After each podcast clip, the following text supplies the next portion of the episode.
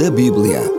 A sua história, povos, cidades e personagens.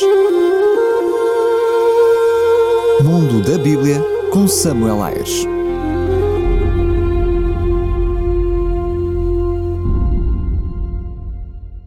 Cidades da Bíblia, Roma. Segundo a tradição, Roma foi fundada em 753 a.C. por Rómulo, que se tornou no seu primeiro rei.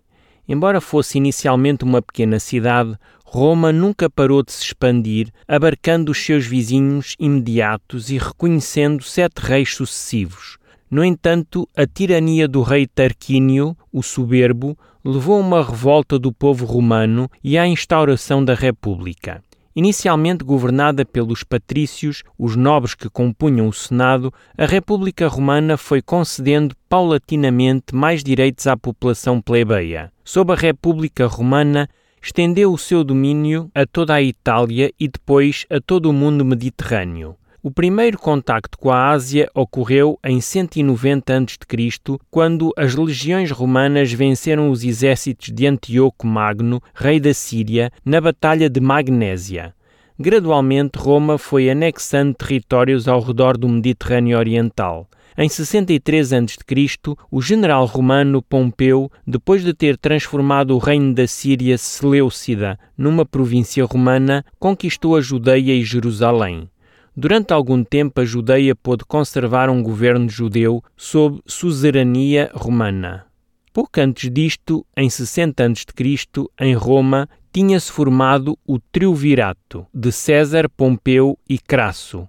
César virá a dominar a política romana após a morte de Crasso e de Pompeu. Contudo, em 44 a.C., César foi assassinado pelos defensores da República. António, Octávio e Lápido formaram um segundo triunvirato para vingar a morte de César e começou a Guerra Civil. As forças do triunvirato saíram vitoriosas e depois de uma feroz luta político-militar entre Octávio e António, o primeiro saiu vencedor e fez proclamar imperador tomando o título de Augusto. Na época de Augusto, o império ia do Reno e do Danúbio até o Eufrates, do Atlântico Norte até ao deserto do norte da África. A conquista de metade do sul da Grã-Bretanha foi feita por Cláudio. Trajano levou o domínio romano para além do Eufrates. Assim, o Império Romano acabou por abarcar quase todos os territórios em redor do mar Mediterrâneo. Com o passar dos séculos, Roma e o seu império entraram em decadência. O último soberano do Império Único foi Teodósio, 379-395 d.C.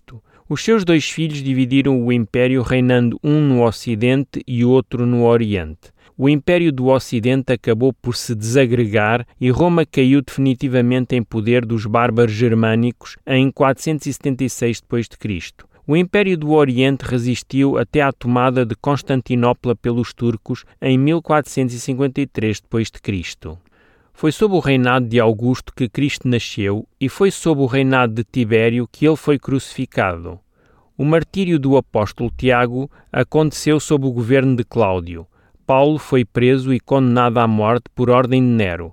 A destruição de Jerusalém profetizada por Jesus ocorreu em 70 depois de Cristo, sob o reinado de Vespasiano e em resultado da ordem de Tito, futuro imperador. A existência do Império Romano favoreceu muito a difusão do cristianismo. Durante quase três séculos, a ordem estável garantida por Roma assegurou a paz e a prosperidade. Além disso, havia uma excelente rede viária e um desenvolvimento de tráfego marítimo que facilitaram as viagens dos missionários cristãos. O conhecimento generalizado do latim no Ocidente e do grego no Oriente do Império bem como uma certa unidade cultural, vieram a facilitar a disseminação da mensagem universal do Evangelho. Infelizmente, após alguns anos de tolerância benevolente por parte das autoridades romanas, o cristianismo começou a ser mal visto e a ser perseguido. Este ciclo começou com a perseguição de Nero em 64. No fim do primeiro século, o imperador Domiciano lançou uma vasta perseguição aos cristãos. Outras perseguições seguiram até que em 313 o imperador Constantino proclamou o Edito de Milão, que concedeu liberdade de culto aos cristãos. o imperador Teodósio acabará por fazer do cristianismo a religião oficial do Império Romano com o Edito de Tessalónica em 380 d.C.